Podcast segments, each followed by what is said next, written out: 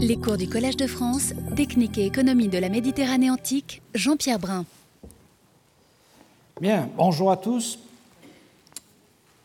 Le cours que je vais donner cette année s'inscrit dans le prolongement et complète celui que j'ai présenté l'année dernière. Ceux qui ont assisté se souviennent que nous avons d'abord examiné les étapes du contrôle de la route caravanière reliant la ville de Coptos en Égypte au port de Myos-Hormos, en évoquant les fouilles des forteresses de Koussour al-Banat, dont on ne connaît pas le nom antique, de Crocodilo, de Bir al-Mamat, de Wadi al-Mamat, de Persou, de Maximianon, de Halamha, de Bir Seyala et euh, de Dawi. Puis, j'ai exposé en détail les résultats des recherches encore largement inédites de l'équipe française dirigée par Hélène Cuvini, recherches qui ont été conduites depuis l'année 2000 sur euh, l'équipement de la route qui va de Coptos à Bérénice et qui se détache de la première, c'est-à-dire celle qui allait à Myosormos, au niveau de l'oasis de l'Akeita, l'ancien Phoenikon. Ainsi ont été examinés et critiqués les résultats des fouilles de Dumoy, de Dios, de Birbaïza, de Falacro, et ont été évoquées les prospections, surtout dues à l'équipe de Steve Sidebottom sur les derniers forts de la route, qui n'ont pas été à proprement euh, dit fouillés, mais seulement sondés. Soit le fort certainement d'origine ptolémaïque et le plus grand de la route qui s'appelle Apollonos Hydroma, et puis ensuite les autres forts jusqu'à Bérénice. On en a tiré les grandes lignes de l'histoire de ces deux routes qui commence à l'époque pharaonique, connaît un certain développement sous les Ptolémées, puis un maillage serré de forts durant le Haut Empire romain, suivi d'un abandon dû au retrait de l'armée dès le début du IIIe siècle pour la route de Myos-Hormos et quelque part dans le troisième quart du IIIe siècle pour celle de Bérénice. Des collègues spécialistes de diverses problématiques nous ont présenté des assez particuliers. Michel Rédé, directeur d'études à l'École pratique des hautes études, a présenté euh, l'architecture des forts et le rôle de l'armée. Charlène Bouchot a montré l'apport de l'archéobotanique à l'étude des relations commerciales avec l'Inde, l'Arabie euh, et euh, la côte orientale de l'Afrique. Robert Tattenberg a illustré comment les céramiques indiennes et sud-arabiques trouvées à Bérénice et à Myos-Hormos, euh, et ainsi que les céramiques romaines trouvées en Arabie et en Inde, retracent l'essor et le déclin des flux commerciaux.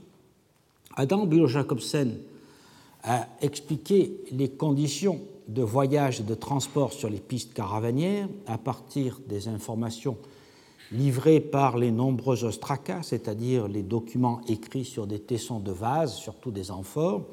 Et enfin, Hélène Cuvini a expliqué pourquoi les documents écrits donc, sur ces ostracas euh, ne traitent presque jamais ou de façon incidente du grand commerce érythréen, d'où le titre qu'elle avait donné à sa présentation Pourquoi les textes sur ostracas trouvés dans les forts romains du désert de Bérénice ne parle-t-il pas du commerce érythréen? Au cours de cette année, où une partie des cours sera donnée à l'université d'Oxford et une autre partie à celle de Trento en Italie, avec, laquelle, avec lesquels le euh, Collège de France a des accords de partenariat, je vais apporter des compléments en élargissant le cadre géographique de l'enquête. En premier lieu, et aujourd'hui je traiterai en détail du fort de Xeron Pelagos, que j'ai seulement mentionné l'année dernière. En effet, la fouille de cette forteresse venait l'année dernière à peine de s'achever et je n'avais pas eu le temps de synthétiser la documentation réunie. La fouille de ce site a été particulièrement importante car, comme je vais l'expliquer, c'est celui qui permet de cerner le plus précisément le moment où l'administration impériale a décidé de retirer les troupes stationnées dans le désert de Bérénice. Le cours suivant sera consacré au port de Myos-Hormos, un des ports avec Bérénice officiellement autorisé à accueillir les navires venant d'Arabie ou d'Inde. Ensuite, je présenterai l'état des recherches sur le port de Bérénice que j'ai pu visiter à nouveau cette année sous la conduite de son archéologue Steve Stybottom. Le dernier cours de ce cycle traitera des autres ports, c'est-à-dire Clisma, Nekesia, qui sont moins bien connus que les deux précédents, et il offrira aussi une synthèse sur l'évolution de la vie maritime et les fluctuations du commerce érythréen à partir des données de l'ensemble de ces fouilles. Comme l'année dernière, j'ai souhaité que des collègues plus compétents que moi sur certains points viennent nous éclairer. La première personne qui viendra sera la semaine prochaine Dominique Cardon, directrice de recherche au CNRS et spécialiste des tissus, qui, euh, le 21 octobre, traitera de la production textile et de l'histoire économique, les tissus trouvés dans le désert oriental d'Égypte. Ensuite, ma collègue Leila Némé, qui est aussi directrice de recherche au CNRS, abordera l'autre rive de la mer Rouge, c'est-à-dire la côte orientale, d'Aqaba aux îles Farasan, dans un séminaire qui aura lieu le 25 novembre 2014. Coptos, porte du désert et place de commerce centrale du commerce érythréen, ne pouvait rester dans l'ombre. J'ai donc demandé à Laure Pantalacci, professeur à l'Université de Lyon et qui fouille présentement à Coptos, de nous présenter un état de la question à jour des dernières recherches.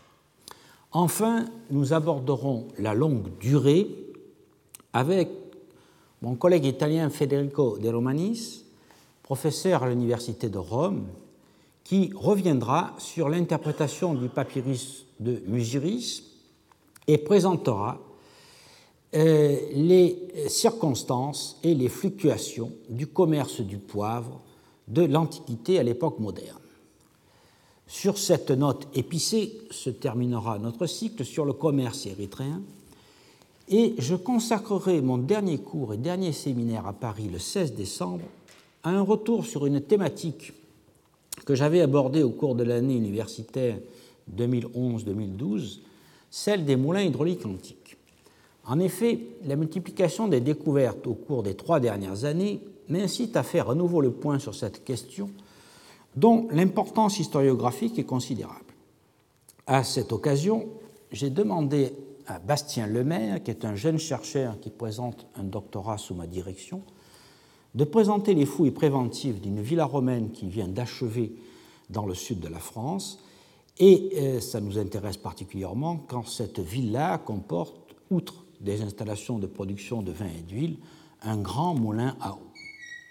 Enfin, je vous indique que le professeur John Shedd et moi-même avons invité le professeur Pierre Giovanni Guzzo, qui fut surintendant de l'archéologie de l'Émilie-Romagne, euh, de la Calabre, de Pompéi et de Naples, a donné une série de leçons sur la colonisation grecque en Italie du Sud et sur Pompéi pré-romaine. La première de ces leçons, intitulée Cum et Pithecus, euh, les débuts de l'établissement des Grecs en Italie méridionale, aura lieu le 5 novembre.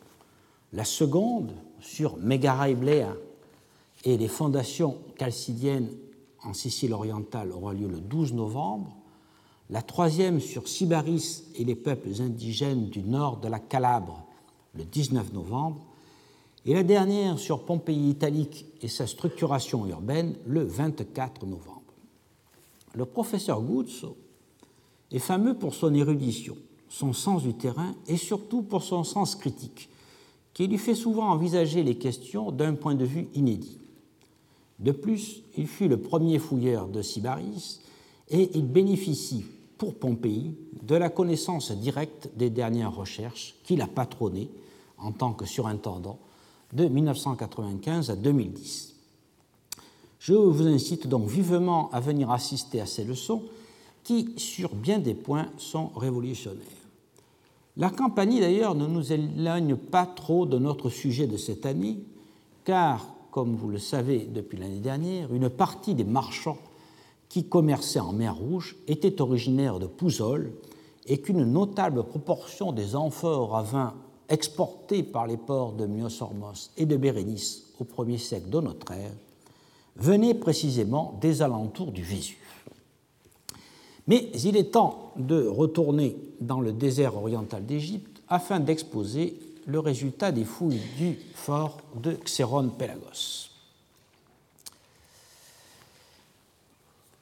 Ce fort de Xéron Pelagos est situé à une quarantaine de kilomètres au sud du fort de Dios que je vous ai présenté l'année dernière. Donc, vous voyez ici euh, la carte de l'Égypte que vous commencez à bien connaître, la ville de Coptos, le port de Myosormos, avec euh, cette route relativement courte, mais dont nous avons vu qu'elle fut utilisée euh, relativement peu de temps au cours de l'Empire, et puis la route qui est menée à Bérénice, beaucoup plus longue et plus longtemps utilisée.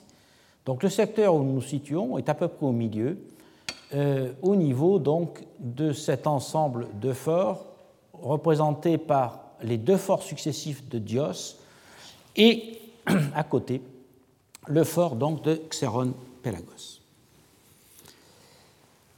ce site est situé donc sur une éminence, une toute petite éminence au milieu euh, d'un large wadi sableux qui forme comme une mer asséchée qui a donné donc son nom grec euh, à cette euh, étape.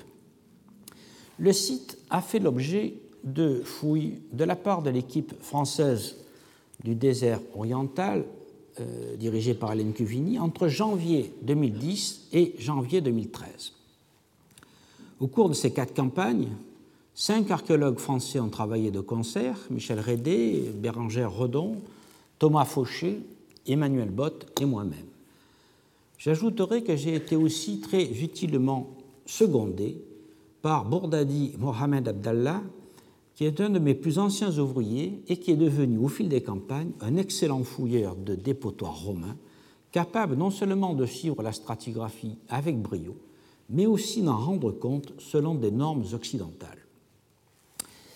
Le fort est implanté sur un affleurement de poudingue compact au milieu de Wadi. Vous voyez ici. À 380 mètres euh, vers l'ouest se trouve une petite colline où il y a à la fois un amoncellement d'ossements brûlés au sommet et sur une petite colline secondaire un amoncellement de euh, céramique. Voici ces collines avec ici le foyer avec les ossements brûlés et sur cette petite éminence une très grande quantité de céramique.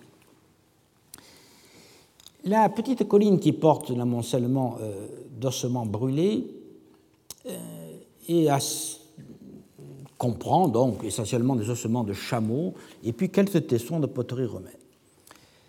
J'ai repéré un gisement identique à 500 mètres environ au nord du fort de Dios donc le fort qui est immédiatement au nord de celui dont nous parlons. Je me suis longtemps demandé de quoi il s'agissait, est-ce qu'il s'agissait d'un lieu de culte où l'on faisait du feu, mais l'absence de tout matériel votif me paraît exclure cette option. S'agissait-il plutôt d'un lieu élevé où on allumait du feu pour donner des indications? Euh, Ça me paraît être plus probable. Si ce feu servait à transmettre des signaux, il faudrait bien entendu qu'il y ait d'autres relais ce qui pose un double problème. Un, je n'ai pas trouvé d'autres euh, sites de ce genre dans mes prospections autour des forts, et d'autre part, comment de tels relais auraient-ils pu être gardés et les feux alimentés dès lors qu'ils auraient été situés à quelque distance des forts Je crois donc qu'il s'agit de points hauts où, lorsqu'on savait que les caravanes venant de Bérénice ou y allant Marchant de nuit, comme l'indique Pline au livre 6, paragraphe 103, les points hauts donc où on allumait un feu pour guider ces dernières vers le fort. Je vous rappelle le passage de Pline, comme on fait la plus grande partie de la route pendant la nuit à cause de la chaleur et qu'on passe le jour dans des haltes, le trajet de Coptos à Bérénice demande 12 jours. Sur une éminence voisine, ici donc, en léger contrebas, se trouvait, je crois, le scopelos du fort, c'est-à-dire le point haut où un soldat montait la garde en guettant les allées et venues pendant la journée. Aucune structure bâtie n'est visible, mais ce site est jonché, comme je vous l'ai dit, d'un très grand nombre de tessons d'amphores et de gourdes des deuxième et de la première moitié du IIIe siècle après Jésus-Christ. On voit donc que ces deux lieux, qui sont distants entre eux de 80 mètres, se complètent selon les heures du jour ou de la nuit. Ils servaient à signaler le fort aux caravanes et à repérer leur arrivée. De l'autre côté du wadi, donc là, le fort est ici, au milieu du grand wadi. Ici, nous avons cet ensemble un peu plus élevé qui permettait de euh, faire le guet et de signaler les caravanes. Et de l'autre côté du wadi, ici, à 650 mètres environ, au pied de deux affleurements rocheux, se trouve le cimetière des personnes mortes dans le fort et dont, faute de moyens, le corps n'a pas pu être transporté dans la vallée. Je présenterai tout à l'heure les résultats des fouilles de ces tombes qui euh, ne manquent pas d'intérêt comme vous allez le voir. Mais venons-en directement euh, au fort lui-même. Le fort est un peu plus petit que les autres, que les autres forts qui sont situés sur la route de Bérénice, à l'exception de celui de Falacro. En effet, il mesure 44 mètres par 33 mètres 50. Ces dimensions réduites pourraient être dues au diamètre du puits, qui est nettement plus petit que les autres. Le poudingue compact a permis probablement de creuser un puits plus étroit laissant plus de place pour les constructions autour. Il n'a donc pas été nécessaire de construire, comme ailleurs, un fort de 50 mètres de côté. Mis à part cette particularité, le fort de est similaire à ceux de la série Didumoy, Aphrodites, Birbeisa. Il est défendu par quatre tours rondes et euh, il y a deux tours semi-circulaires de part et d'autre de l'entrée. La fouille de la porte n'a malheureusement pas livré l'inscription de fondation. La porte est analogue à celle aux autres qui sont connues sur les forts, mais son état de conservation est un peu meilleur qu'ailleurs dans la partie basse et laisse voir que les murs externes, aujourd'hui réduits à des parements de pierre, étaient à l'origine recouverts d'une couche d'argile, elle-même recouverte d'une peinture blanche. Donc, ça nous donne la preuve que, contrairement aux restitutions qu'on a l'habitude de voir, ces forts étaient tout blancs, peints en blanc, et se distinguaient donc nettement dans le paysage. Autour, en bloc de granit, est adossé un doublage haut d'une trentaine de centimètres, constitué de pierres et de briques crues fabriquées sur place. Ce doublage est en fait une banquette où s'asseyaient les occupants du fort et les voyageurs. Le seuil, constitué de briques crues, est encadré de deux piliers construits en pierre et en briques crues également. À l'intérieur du fort, la butte originelle a été aplanie et nivelée par un remblai, sur lequel sont construits le rempart et les murs des casernements primitifs. Quelques murs de cette période sont conservés contre la courtine nord, que l'on voit ici. Vous voyez ici la courtine nord, et on a ces murs qui sont très arasés en partie basse. on en a également contre la courtine est et d'autres enfin dans la courtine ouest. Ces murs sont construits en blocs de granit local, très fiables, liés à l'argile, et les sols sont en terre battue. Le rare mobilier associé à ces murs est datable de la fin du 1er siècle après Jésus-Christ et du 2e siècle. Il fait partie du comblement de fosses sur lequel plusieurs sols ont été ensuite établis. Cet état euh, premier du fort se conclut par une phase d'abandon qui me paraît marqué par un lit de sable et de matière organique sur le dernier sol, dernier sol qui contenait quelques objets entiers. Cette couche de sable éolien pourrait indiquer qu'il y a eu, durant quelques années, un retrait de l'armée au cours de la seconde moitié du IIe siècle.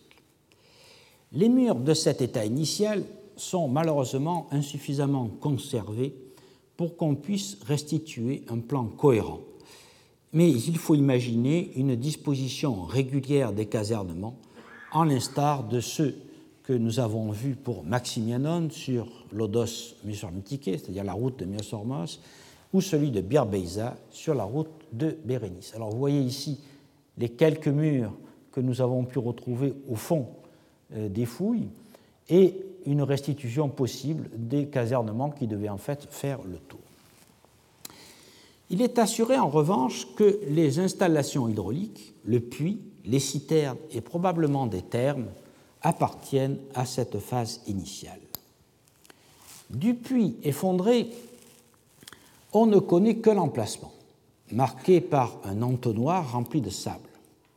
En effet, faute d'engins mécaniques, il n'a pas été possible de vider, même partiellement, l'énorme volume de sable qui le comble. Et il est vraisemblable qu'il était occupé dès les origines d'une machine élévatoire d'eau. Cette noria était reliée à une conduite amenant l'eau aux citernes.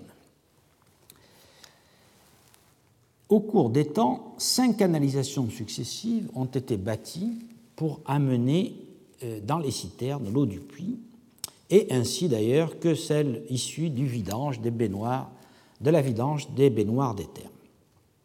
Ces citernes sont au nombre de trois, comme dans le fort de Dios, et elles ont été construites d'un seul jet, probablement immédiatement après le creusement du puits. Comme partout ailleurs, les murs en sont bâtis en pierre, liés avec un fort mortier de chaux. La partie supérieure des parements internes sur six assises est constituée de briques et le fond euh, lui-même est constitué de briques recouvertes d'un enduit hydraulique. Cet équipement essentiel a donc fait l'objet d'un très grand soin. L'ensemble des trois citernes avait une contenance théorique de 325 000 litres. Comme à Didymioï et à Dios, les citernes devaient être reliées à des abreuvoirs extérieurs, probablement situés sur le côté ouest du fort, mais cette zone qui est très ensablée n'a pas pu être dégagée.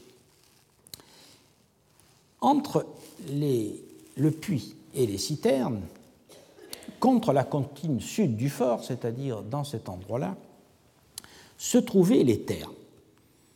La fouille de ce secteur, effectuée par Michel Rédé puis par Bérangère Redon, a révélé cinq phases de construction qui s'échelonnent durant toute la durée d'occupation du fort. Que ce secteur ait connu cinq phases principales est normal pour des installations qui subissent des chocs thermiques. Si la chronologie relative des bâtiments est relativement claire, on peine à fixer une date pour chacune des phases du fait du manque de mobilier archéologique associé à ces constructions et aussi de sa grande banalité. Euh, le matériel est effectivement essentiellement constitué de tessons d'amphores égyptiennes très difficilement datables avec précision.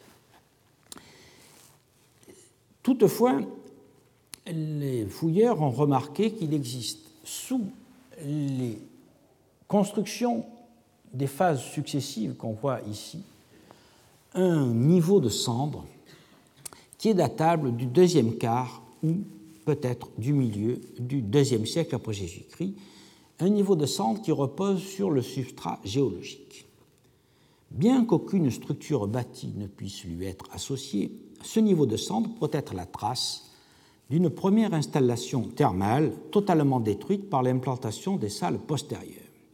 Il faudrait donc imaginer que, comme dans les forts de Didumoy et de Dios, des thermes ont été construits dès la phase d'implantation du fort.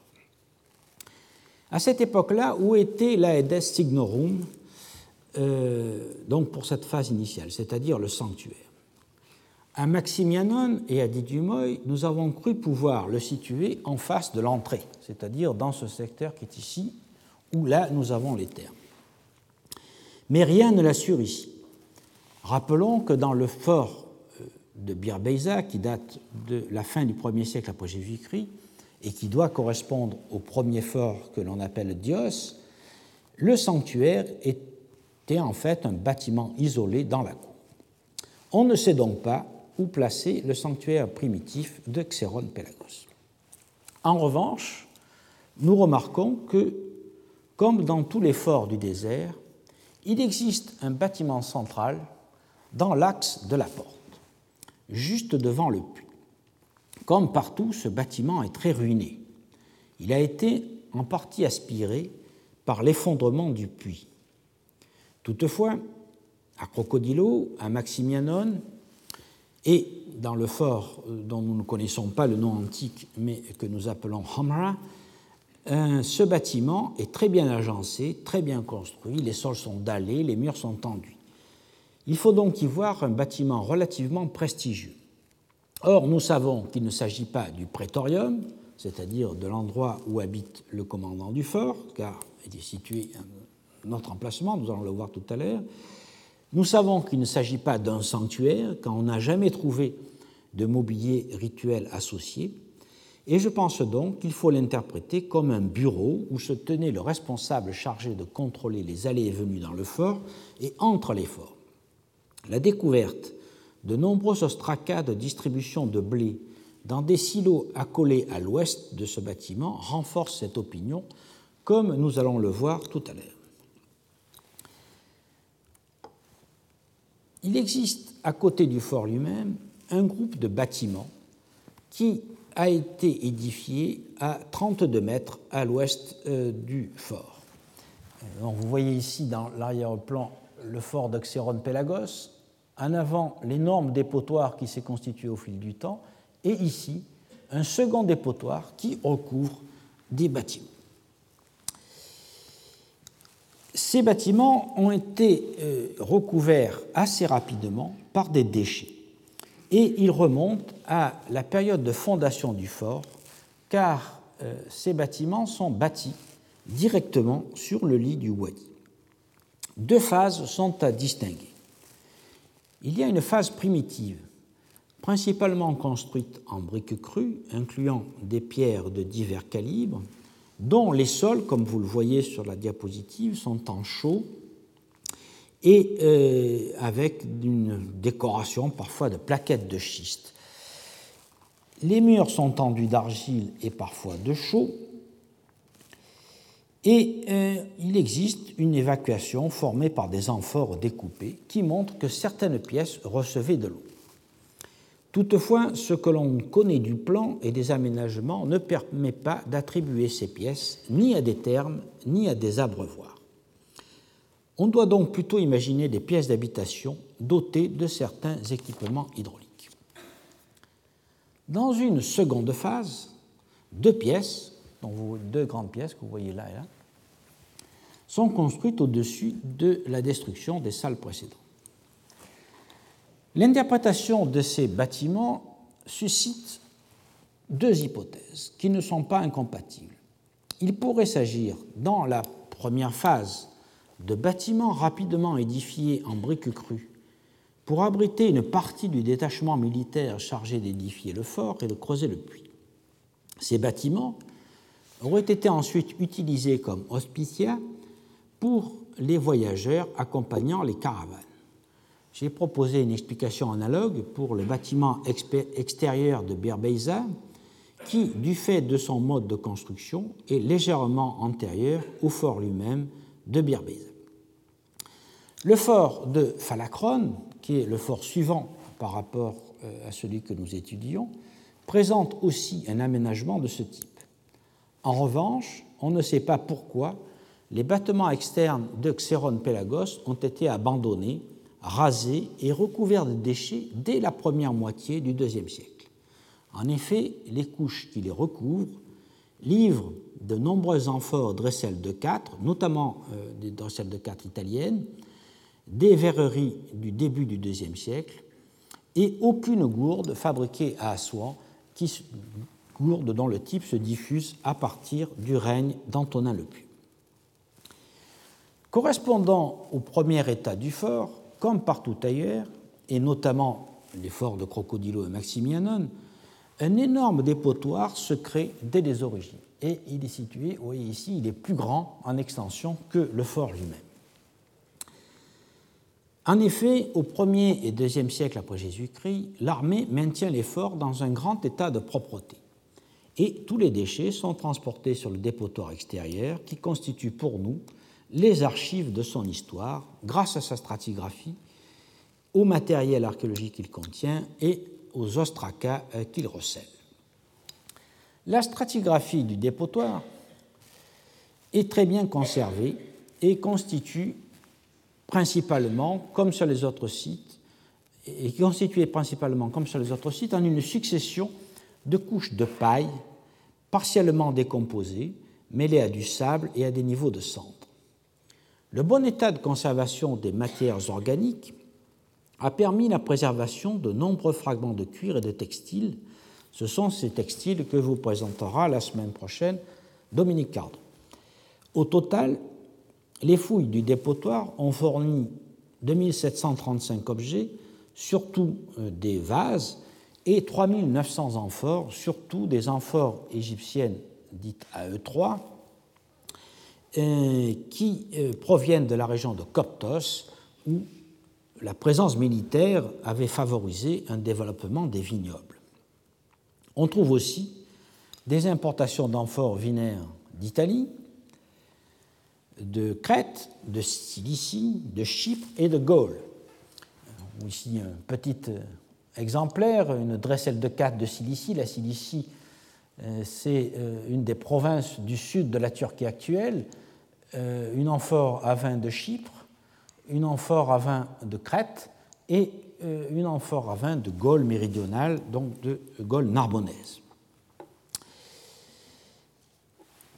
Les proportions, euh, comme vous le voyez, sont euh, relativement faibles par rapport aux céramiques locales, aux, vins locaux, aux amphores fabriqués à Coptos, mais sont quand même significatives et permettent de voir que, euh, au cours de la période d'utilisation de ce dépotoir, on a principalement des importations italiennes, des importations de Cilicie et de Chypre, le reste étant un peu plus marginal.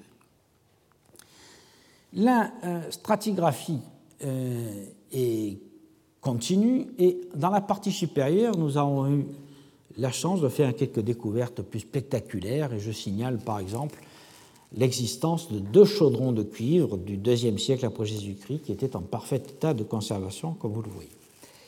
Cette euh, stratigraphie qui comporte des centaines de couches, je ne vais bien sûr pas vous la détailler mais euh, pour la clarté de l'exposé, je vais distinguer quatre grandes phases, dont les trois premières correspondent à l'occupation primitive du fort.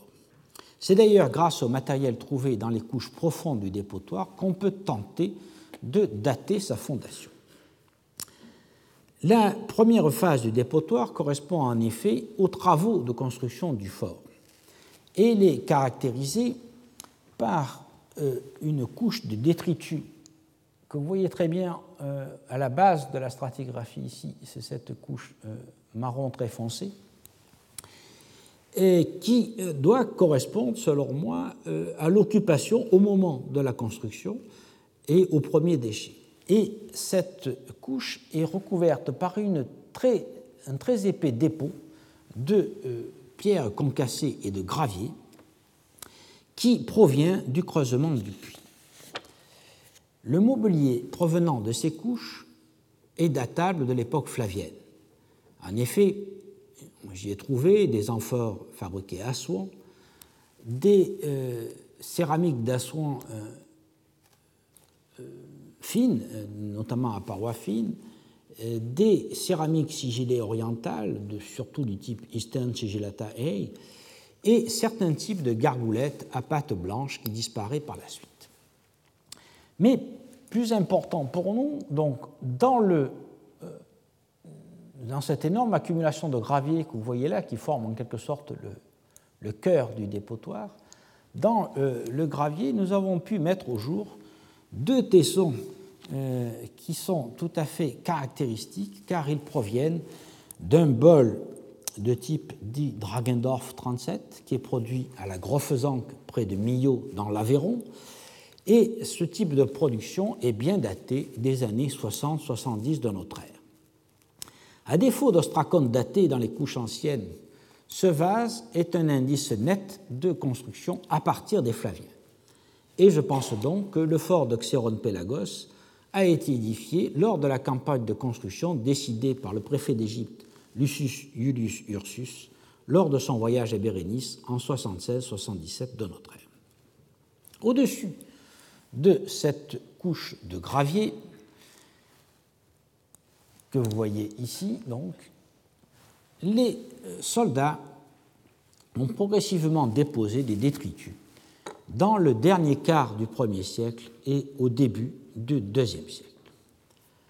À cette deuxième période appartiennent, comme dans les autres forts, des niveaux de matière organique, notamment de balles de céréales, des niveaux de cendres, de charbon qui proviennent du nettoyage des thermes, et des niveaux de vaisselle et surtout d'amphores témoignant des nettoyages périodiques et probablement aussi de fêtes. Je citerai par exemple la couche 80 811 qui a livré plus de 200 amphores, surtout, comme vous le voyez, des amphores euh, égyptiennes à E3, mais aussi des amphores crétoises, des dressels de 4 d'Italie et de Cilicie, associées à de la vaisselle régionale d'Assouan et de la région de Coptos, ainsi qu'à une dizaine d'objets en verre, principalement des gobelets et des flacons à parfum, tous datables de la fin du 1er siècle et du début du 2e siècle de notre ère. À cette phase appartiennent des constructions de petits abris dotés de mangeoires dans lesquels les soldats élevaient des cochons. Des sous de ce type ont été trouvés dans tous les dépotoirs des forts des 1er et 2e siècles après Jésus-Christ et ils disparaissent au 3e siècle. Une troisième phase du dépotoir, qui donc plutôt correspond au milieu de la stratigraphie que vous voyez ici, couvre la seconde moitié du IIe siècle. Elle est caractérisée par l'apparition puis la diffusion de gourdes qui servaient au transport du vin. On trouve d'abord celles qui sont fabriquées à Aswan à partir du milieu du IIe siècle et qui sont assez caractéristiques car elles sont recouvertes de ce vernis rouge assez caractéristique. Ces dépôts, qui contiennent des gourdes fabriquées à Aswan, recouvrent les niveaux intérieurs, mais ils sont surtout concentrés sur une forte épaisseur dans la partie ouest du dépotoir, en face de la porte. Ils incluent de nouvelles importations d'amphores vinaires, et notamment euh, beaucoup d'amphores dites Agora G199 qui sont produites à Chypre, et c'est là qu'on voit apparaître les amphores gauloises 4 de Narbonnaise. Une quatrième phase qui correspond au tout dernier euh, niveau du dépotoir, c'est-à-dire les parties tout à fait supérieures, est caractérisée par euh, l'apparition de gourdes à pâte blanche que vous voyez ici, qui sont fabriquées massivement dans la région de Coptos à partir de la fin du IIe siècle il est probable que les dépôts de cette quatrième phase du dépotoir chevauchent euh, en partie la phase 2, l'état 2, disons, du fort que nous allons voir maintenant. État 2 qui voit une réfection importante de euh, l'intérieur des casernements, peut-être après une phase d'abandon. Lors euh, de l'état 3 du fort, en effet, qui suit donc l'état 2, les déchets ne sont plus généralement portés sur le dépotoir extérieur lors de grands nettoyages, mais ils sont accumulés à l'intérieur du fort. Toutefois, il est possible que quelques déchets aient continué à être rejetés en dehors. Il est temps maintenant d'aborder euh, ce qui se passe à l'intérieur du fort par la suite. une date que je ne parviens pas à fixer avec précision mais qui doit se situer dans le dernier quart du deuxième siècle ou au début du troisième siècle, on assiste à des transformations notables dans le fort qui sont caractérisées par la construction d'une longue salle à piliers dans l'angle nord-est, c'est-à-dire dans ce secteur-là, par un rehaussement des sols des pièces 7 et 8 que nous verrons tout à l'heure ici, qui sont alors dotés de piliers centraux, ainsi que par la réfection des thermes dans ce secteur-là. Par la suite, lors d'un troisième grand état, la plupart des casernements à l'intérieur du fort ont été reconstruits. Certains murs anciens ont été toutefois conservés comme fondation, mais le plus souvent, les nouvelles pièces sont totalement différentes des précédentes. Ce type de reconstruction a été constaté dans les forts voisins de Didumoy et de Dios. Enfin, lors de l'état 4, qui caractérise les derniers niveaux d'occupation, on assiste d'une part à la construction de plusieurs faux rapins successifs dans l'angle nord-est, c'est-à-dire ici, à des remaniements dans les casernements de l'angle sud-est et à une transformation des termes.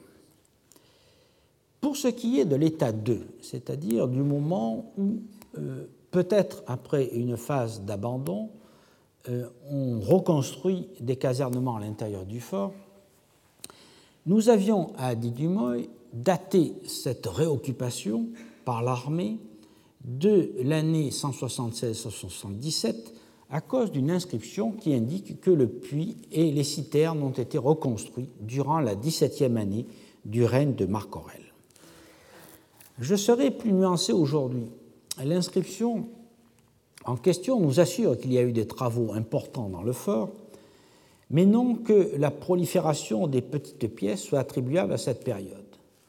Au vu de la récurrence du phénomène, on ne peut le ramener à un événement ponctuel comme l'effondrement d'un puits, sauf si cet effondrement a été causé par un tremblement de terre dont les effets seraient sensibles dans toute la région. Cela implique probablement une révision de nos conclusions sur Didumoy.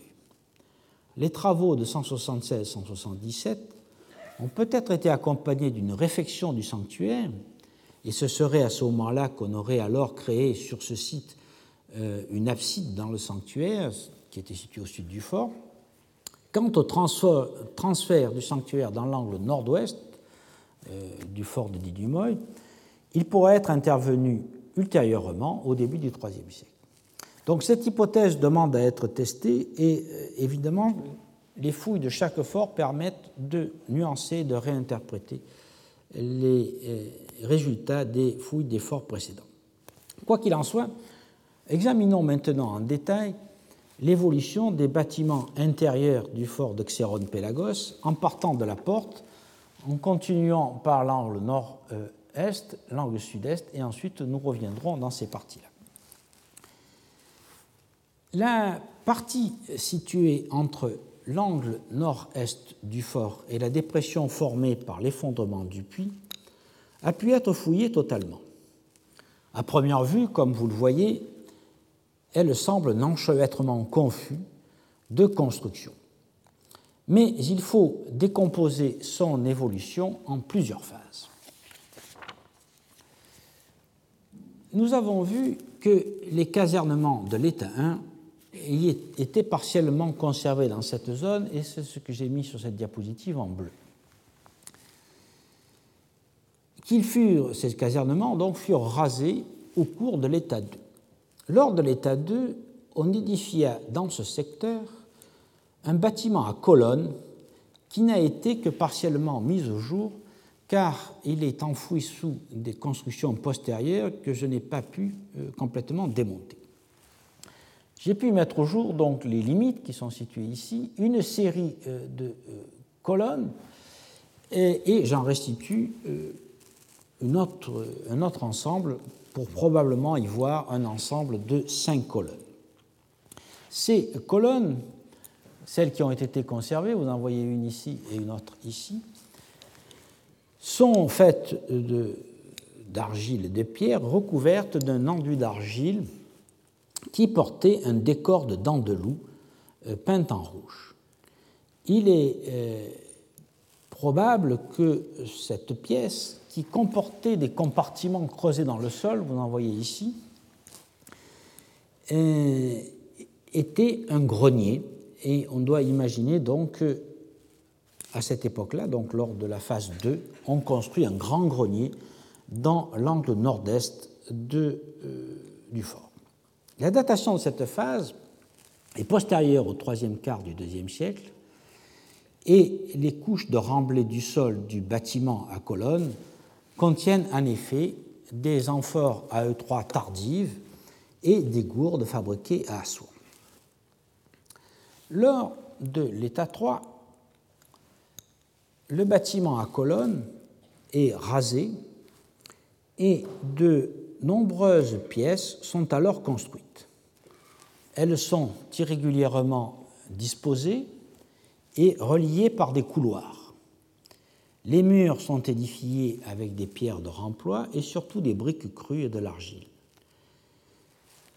Les pièces 9 et 10 qui sont ici, euh,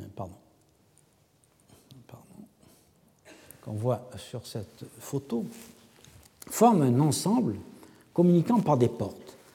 La pièce 9 comporte une large banquette en argile destinée au couchage et une ouverture donnant directement sur la porte du fort, ici, montre qu'il s'agit du poste de garde à cette époque-là. Les pièces 12, 13, 14, 23 et 28, c'est-à-dire cet ensemble qui est situé dans ce secteur, constituent un groupe auquel on accédait par une porte donnant dans la pièce 12, c'est-à-dire par cette petite porte qui est ici. Les pièces 24 et 26 que nous voyons euh, sur euh, ces photos euh, semblent appartenir à un autre groupe, pardon, qui est ici, les 24 et 26, appartenir à un autre groupe auquel on pénétrait par une porte ménagée dans le mur 23. La pièce 28, euh, qui est située ici, présente un plan tout à fait irrégulier avec une abside, une sorte d'alcôve arrondie, construite en argile et enduite de blanc, et c'est clairement un endroit où euh, il y avait, où on pouvait dormir. L'entrée de l'alcôve est marquée par deux pilastres formés par des tronçons d'amphore. Les pièces 25 euh, et 26 forment tout un ensemble d'habitations et on reconnaît un, grand lit ici avec une niche pour poser une lampe, des euh, silos pour des réserves de grains et une petite pièce annexe ici. Enfin, les pièces 15, 20 et 21 auxquelles on accédait par ce couloir sont à la fois des pièces de réserve et euh, une chambre qui était située ici. Vous voyez ici l'état de conservation qui était particulièrement bon, avec dans la pièce 15 des niches qui euh, comportent des amphores qui sont scellés dans le mur et qui servaient de réserve d'eau. Et dans la pièce voisine, euh, une resserre qui a livré un grand nombre d'amphores égyptiennes du début et du milieu du IIIe siècle et des gourdes fabriquées dans la région de Coptos. Cette euh, phase euh, donc semble couvrir principalement euh, le deuxième, enfin la fin du premier quart et le deuxième quart du troisième siècle après Jésus-Christ.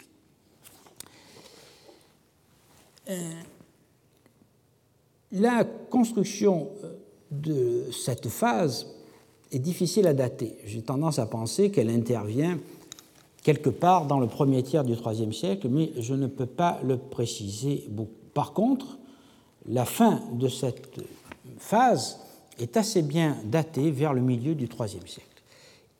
Bien datée parce que lui succède une dernière phase d'occupation dans ce secteur du fort, qui correspond à l'état 4, et qui est marqué par à la fois l'abandon de certaines pièces d'habitation et par la création d'une boulangerie dans euh, la pièce 14 qui forme l'angle du fort. Les fours de cette pièce sont construits en au moins trois fois, ce qui prouve un certain temps d'utilisation confirmé par l'accumulation des cendres dans les pièces voisines. Ces dernières sont en effet alors progressivement remplies de déchets provenant des fours. Ici, l'emplacement de la boulangerie avec les silos qui contenaient le grain et les fours successifs euh, que nous voyons ici. Donc, un premier four, un deuxième ensemble de fours, et là-dessus viendra par la suite euh, euh, viendront deux, deux nouveaux fours. Et puis, donc vous voyez ici ces fours qui sont situés très haut dans la stratigraphie. donc le premier four, le deuxième four les, derniers fours. Et à cette époque-là, les pièces voisines sont totalement abandonnées et on rejette les cendres des fours dans, dans les pièces. Ce qui prouve donc que le fort est en partie abandonné, que ce secteur est consacré à la fabrication du pain. Et nous allons voir que ça a certainement une incidence. Euh, cette euh, occupation donc euh, de ce secteur du fort, qui est en partie à l'abandon, donc en partie utilisé comme boulangerie, en partie transformé en bergerie, certaines pièces sont en effet abandonnés et sont remplis de fumier de moutons, euh, montre que les soldats qui occupent encore le fort sont certainement moins nombreux qu'ils l'étaient jusqu'alors, et ils occupent plus que la partie centrale, euh, les angles nord-ouest et sud-est, ainsi que les termes, et que toute cette zone est consacrée à la fabrication du pain, euh, peut-être liée euh, à la distribution du grain aux nomades du désert. Nous verrons en effet que les textes que nous avons trouvés qui datent de cette période montrent que c'est l'époque où on distribue du blé aux nomades et je me demande et je pense qu'on leur distribuait aussi du pain, ce qui expliquerait la multiplication de ces forts que nous avions constaté aussi dans la phase finale du fort de, de Dios. On datera donc cette dernière phase entre le milieu du IIIe siècle et la décennie 260 après Jésus-Christ. Une toute dernière phase succède à cet ensemble après l'effondrement des murs. Dans le sable éolien qui s'est accumulé au fil du temps, euh, j'ai pu noter quelques foyers en plusieurs endroits et la construction d'un mur en diagonale fait de pierres de récupération. Cet état 5 du fort est difficilement datable car il regroupe des fréquentations sporadiques qui se sont étalées sur la longue durée. On peut toutefois le dater globalement de l'Antiquité tardive, car un des foyers de la pièce 14, donc de cette pièce-là, un foyer qui était vraiment presque en surface, a livré un fragment d'amphore Leitroman One, qui est ce sont ces amphores qui contenaient le vin produit en Cilicie euh, au cours des 5e et 6e siècles après Jésus-Christ. Et nous verrons que cette phase de fréquentation est aussi attestée ailleurs dans le fort, ce qui montre qu'au temps où Bérénice connaît un nouvel essor, c'est-à-dire au cours de la seconde moitié du 4e et surtout au 5e siècle après Jésus-Christ, les ruines du fort constituent un lieu de bivouac pour les caravanes il est euh, presque. Euh, on va aller jusqu'à jusqu'à 11. On va continuer donc notre euh, pérégrination par l'angle sud-est du fort, où un tableau similaire peut être présenté. L'état 1 de, du fort, c'est-à-dire celui qui remonte à la construction lui-même sous les Flaviens, est bien entendu constitué par euh, le rempart que vous voyez ici et par quelques murs euh, conservés dans les phases euh, postérieures, notamment les murs principaux, c'est-à-dire celui-ci et celui-ci. Aucun niveau archéologique de cette période ne peut leur être associé, car, comme je vous l'ai dit, au cours de cette phase, les sols sont systématiquement raclés et les déchets sont transportés sur le dépotoir. Au cours d'un second état, qui pourrait être à peu près contemporain de l'état 2 dans euh, la phase dans l'angle nord-est du fort, on a construit deux fours à pain euh, cylindriques qui sont installés sur un sol que vous voyez ici. Donc là, vous voyez la stratigraphie de l'ensemble de ce secteur euh, je ne vais pas rentrer dans les détails, mais simplement pour vous montrer donc les murs les plus anciens qui descendent jusqu'au euh, lit du Wadi, hein, le, rempart étant euh, situé ici et les murs des casernements les plus anciens descendent jusqu'au fond. Et puis, donc, lors de la phase 2, la construction de ce mur, de ce sol et de euh, ce four à pain. Par la suite, comme vous le voyez, la stratigraphie euh, se constitue beaucoup plus rapidement car on ne nettoie plus les casernements, mais on étale au contraire les déchets, ce qui évidemment est plus favorable pour une meilleure compréhension et une meilleure datation des évolutions successives des constructions. Donc nous avons affaire à euh, cette deuxième phase, marquée, comme je vous l'ai dit, par euh, des fours à pain cylindriques, et puis ensuite par une troisième phase, euh, qui est donc l'état 3, que nous avons déjà vu tout à l'heure dans l'angle nord-est du fort, et qui voit la prolifération de constructions, la division des pièces. On crée alors toutes ces petites pièces, donc la pièce 60, 61, 62, etc., et euh, ce sont alors des pièces d'habitation qui comportent des banquettes. Et j'ai divisé euh, cet état 4 en quatre sous-états que je vous épargnerai, euh, qui correspondent à des changements de destination. Et à un exaucement rapide des sols qui sont plusieurs fois remblayés et sur lesquels les déchets sont abandonnés entre chaque réfection. À cette époque-là, euh, la pièce 63, qui est ici, par exemple, est dotée de banquettes et d'une meule à grains, donc on y fait euh, évidemment euh, de la farine. Les pièces 60 et 68, qui sont situées à côté, sont situées, 61, pardon, sont dotées également de banquettes qui permettent donc d'imaginer qu'il s'agit de chambres. Et les pièces 60 et 68, euh, elles sont euh, dotées de euh, sols décorés, faits de dalles et d'éclats de pierre multicolores, de quartz, de serpentine de granit, qui incluent aussi des coquillages. Ce sont les petits ronds que vous voyez là. Donc, une volonté de décoration intérieure de la part des soldats.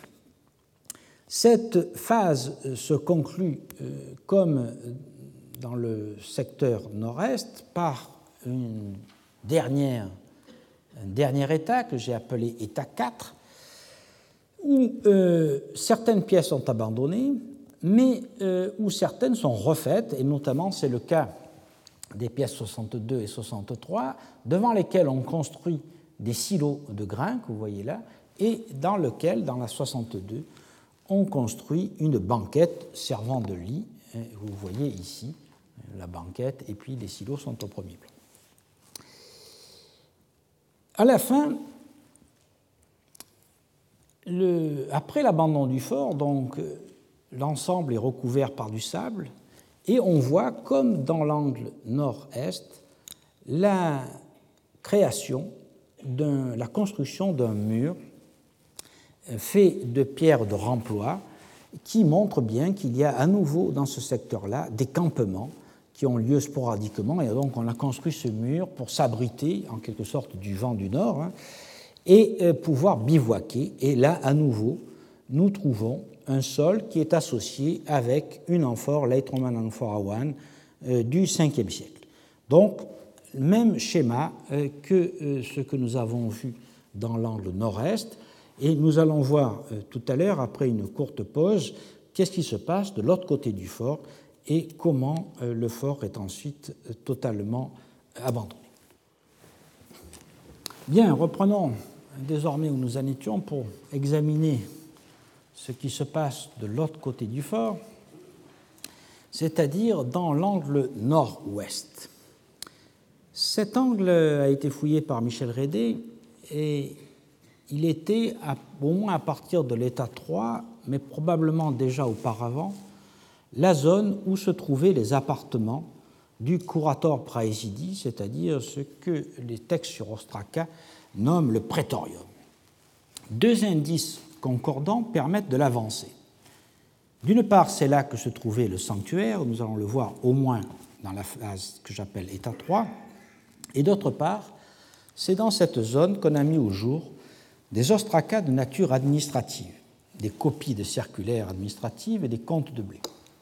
vous avez ici une vue d'ensemble de ce secteur fouillé par Michel Rédé. Ici se trouvent les citernes, là euh, le sanctuaire que je détaillerai tout à l'heure, et puis cet ensemble de constructions qui est euh, probablement donc, ou même certainement, euh, les appartements du curator, car dans ces pièces-là, on a trouvé des dépôts d'archives qui montrent que c'est là qu'il se tenait, puisqu'il y a à la fois de la correspondance administrative, mais aussi des euh, listes de, euh, de, tours de garde, et on voit donc que l'administration du fort se fait à cet endroit.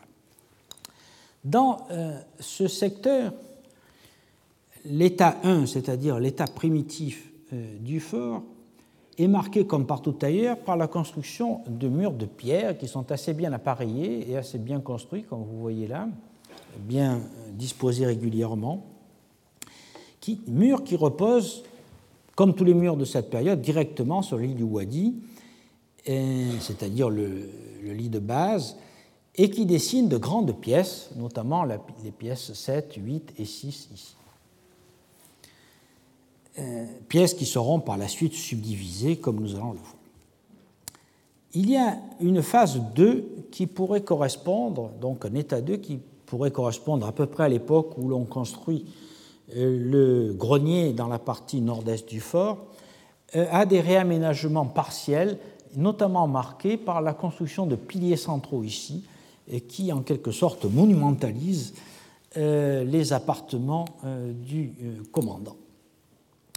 Lié à ces sols, Michel Rédé a pu mettre, lié à ces piliers, Michel Rédé a pu mettre au jour des sols qui sont faits d'un épais niveau de terre battue qui contient de la céramique à parois fines d'Assouan et, euh, quelques euh, tessons de ces euh, gourdes fabriquées à Assouan qui sont assez caractéristiques de la deuxième moitié du deuxième siècle. Donc ça coïncide à peu près bien avec ce que nous avons vu dans l'angle nord-est du fort. Donc voici une vue de euh, ces, deux pièces avec le pilier central, vous les voyez ici, qui sont construits à cette époque-là, et ensuite ça ce sont les reconstructions postérieures. Au cours de l'état 3, c'est-à-dire la phase où, comme partout ailleurs, les pièces sont subdivisées par des murs irréguliers de briques crues, et vous voyez ici donc tous ces murs, euh, vous avez vu sur la précédente donc, euh, ce mur qui est construit au-dessus du pilier, euh, la prolifération de, toutes ces, de, toutes ces, petites structures qui sont très souvent des silos à grains. Donc on a le même phénomène que nous avons constaté partout ailleurs, et nous voyons que par exemple la pièce 6 est subdivisée en trois compartiments, euh, et euh, pièces, entre les pièces 6 et 7, ici, l'on construit donc des silos, probablement une mangeoire limitée par un muret. Cet espace donc semble avoir été utilisé principalement pour parquer un animal et on imagine que ça pourrait être le cheval du curator qui était en quelque sorte euh, installé à cet endroit-là. La pièce 7, qui est ici, euh, a été plus longtemps euh, a été occupée, puis ensuite abandonnée et comblée par un dépotoir dans la phase finale d'occupation du fort. Cette phase finale d'occupation du fort, que j'appelle état 4, donc qui voit la création du dépotoir dans ce secteur-là, est aussi liée à la construction d'une série de compartiments euh, dans ce secteur qui sont accolés au bâtiment central qui euh, remonte à la phase 1, à l'état 1 du fort. Alors voici une vue de l'état 3 dans l'angle nord-ouest, avec la prolifération donc de ces constructions euh, un peu euh, anarchiques, des, silos à grains, une mangeoire, et ces, petits murs. Donc on voit la même chose dans la pièce d'à côté, toujours ces, ces silos qui sont assez caractéristiques. Et donc dans la toute dernière phase d'occupation du fort, on voit, donc ici vous avez l'entrée du fort, le bâtiment central euh, qui est en partie détruit par l'effondrement du puits, et la construction euh, accolée à ce bâtiment central d'une série de euh, silos à grains. Silos à grains qui, comme vous le voyez, ont livré un grand nombre d'ostracas. Et je pense donc que euh, ce sont des silos qui ont été utilisés pour faire des distributions. En effet, on y a trouvé la majorité des 96 ostracas euh, qui sont des ordres de livraison de blé à des individus qui portent des noms barbares. Ces euh, ostracas, donc ces ordres de livraison, datent tous de la même période, une période de sept jours, au cours du mois de Farmouti d'un an 11, d'un règne qui, selon moi, ne peut être que celui de Galien, comme je vais le montrer un peu plus loin. Hélène Cuvini a présenté cet ensemble euh, d'Ostraka dans un colloque qui s'appelle Inside and Out Interaction between Rome and the People of the Arabian and Egyptian Frontier in Late Antiquity, euh, tenu euh, en octobre 2012 à Ottawa, et dans, un, dans un article d'ailleurs qui s'appelle Papyrological Evidence on Barbarian in the Egyptian Eastern Desert, que j'utilise, un article donc que j'utilise, dont je résume ici les conclusions parce qu'elles nous intéressent directement pour l'abandon du fort. Donc ces ostraquins sont des reçus de distribution de blé. Euh, des distributions de blé qui sont faites à des barbares qui sont tous appelés par leur nom. Ces ordres se présentent de la façon suivante. La onzième année, à une date qui varie donc entre le 22 et le 28 du mois de Farmouti, ce qui est pour nous entre le 17 et le 23 avril, euh, le texte dit, chaque texte dit, on a mesuré le blé pour un tel, donc c'est le, nom de la personne, c'est-à-dire celui qui porte le reçu, au nom d'un tel qui est le bénéficiaire. Donc souvent ce n'est pas le bénéficiaire lui-même qui vient chercher le blé, mais il envoie euh, quelqu'un à sa place. Et on lui donne donc telle quantité de blé qui varie entre 2 matias, soit environ 7 litres de blé, et 2,5 artables, soit environ 100 litres de blé. Puis ensuite, euh, sur l'ostracone, on inscrit le total des artables lorsqu'il y avait plusieurs bénéficiaires sur le même reçu. Le total du blé qui a été comptabilisé par ces reçus est au moins de 5820 litres de blé, soit la charge de 25 chameaux. Mais c'est bien entendu un minimum, car il est certain que nous n'avons pas tous les reçus. Un certain nombre, voire le plus grand nombre, a dû être jeté dans le puits, par exemple. Alors, comme vous le voyez sur cet ostracone, tous euh, les ostracas, tous les reçus sont barrés d'une croix qui les annule. Euh, ce qui indique donc qu'après la distribution, euh, ils étaient annulés de façon à ne plus pouvoir être utilisés. Les noms des bénéficiaires sont tous de consonances étranges. On trouve un Nengosarek, un Makak, un Baratik, un Sogod, un Masaki, un Shemnin, une Tamenrou, etc. Les recherches sur leur onomastique montrent que ces noms ne sont pas arabes, mais qui se rapportent à des tribus apparentées aux troglodytiques et aux agriophages, c'est-à-dire à des populations implantées au sud de Bérénice et qui sont les ancêtres des blémis. Mais leur chef, Baratite, qui se qualifie lui-même d'Hippoturanos, dans un ostracone que nous avions trouvé antérieurement à Didumoy, ne donne pas le nom de leur tribu. Il se contente d'indiquer son propre titre, Hippoturanos des barbares, c'est-à-dire sous-tyran des barbares, qui est évidemment le titre par lequel les Romains l'appelaient. À cette époque, en effet, il semble que le terme blémie, qui s'imposera peu après, notamment lorsque ces nomades prendront Coptos en 280 après Jésus-Christ, euh, ce terme de blémie ne désigne pas encore l'ensemble des tribus du désert, et il est vraisemblable que chaque tribu avait son nom. Malheureusement, pour les Romains, cela devait être euh, difficilement compréhensible, et donc on les appelait globalement les barbares. La découverte de ces ostracas renforce donc, selon moi, l'idée que le bâtiment central est bien le lieu d'administration du fort. C'est probablement dans cette pièce que se tenait le scribe qui recueillait les bons de distribution apportés par les bénéficiaires après qu'ils aient obtenu leur ration qui était tirée des silos.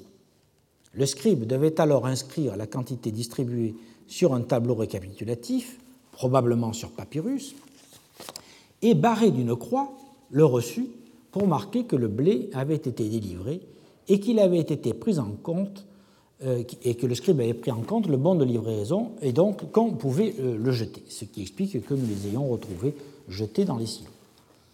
L'autorité qui organisait ces distributions est évidemment le préfet de Bérénice, qui, euh, comme je vous l'ai dit l'année dernière, se trouvait à Coptos, et qui donc donnait des ordres à ses troupes en conséquence. On doit donc imaginer qu'un accord avait été passé entre l'administration romaine et les barbares, euh, c'est-à-dire ces nomades, ces nomades du désert, barbares représentés par leur chef, Baratite. Celui-ci devait fournir à l'administration une liste de bénéficiaires avec des quantités de blé qui devaient correspondre à des services rendus, réels ou fictifs. Il faisait établir donc par son propre scribe à lui les bons eux-mêmes que les bénéficiaires ou les mandataires présentés au fort de Xéron pour obtenir leur quota de blé.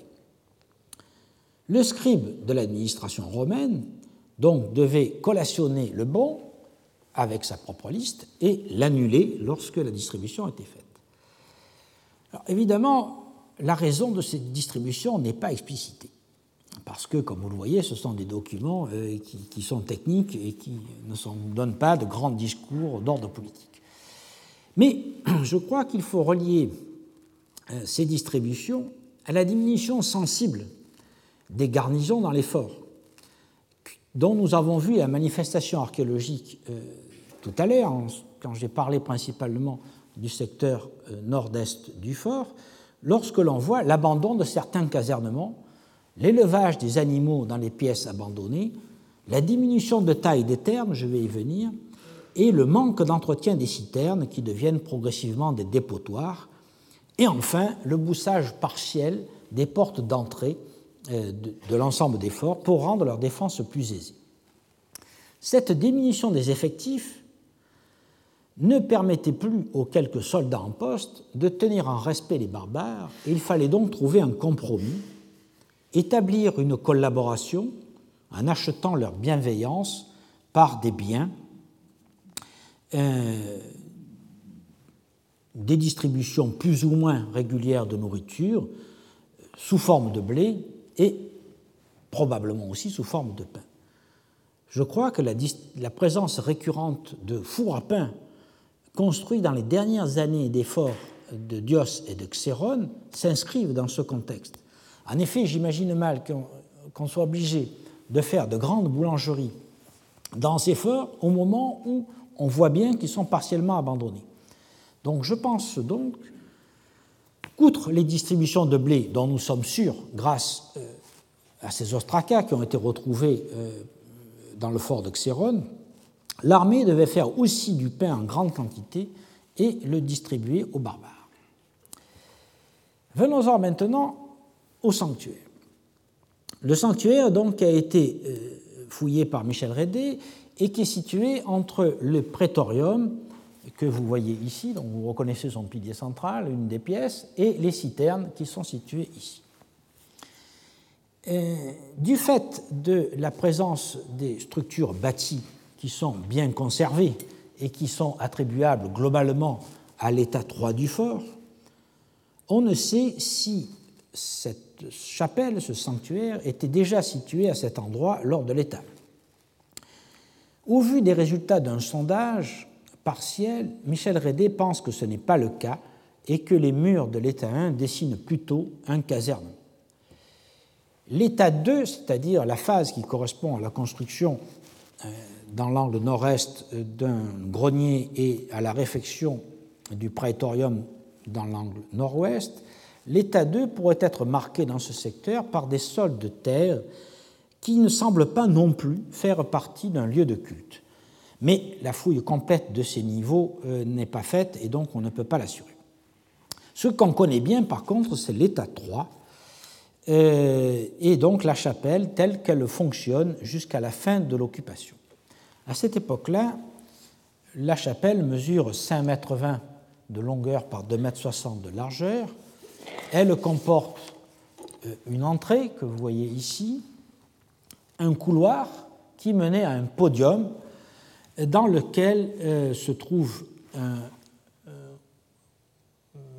un, espace en creux que nous allons voir en détail et qui est lié à une niche creusée dans le rempart, niche dans laquelle il y avait certainement une statue de culte ou l'équivalent.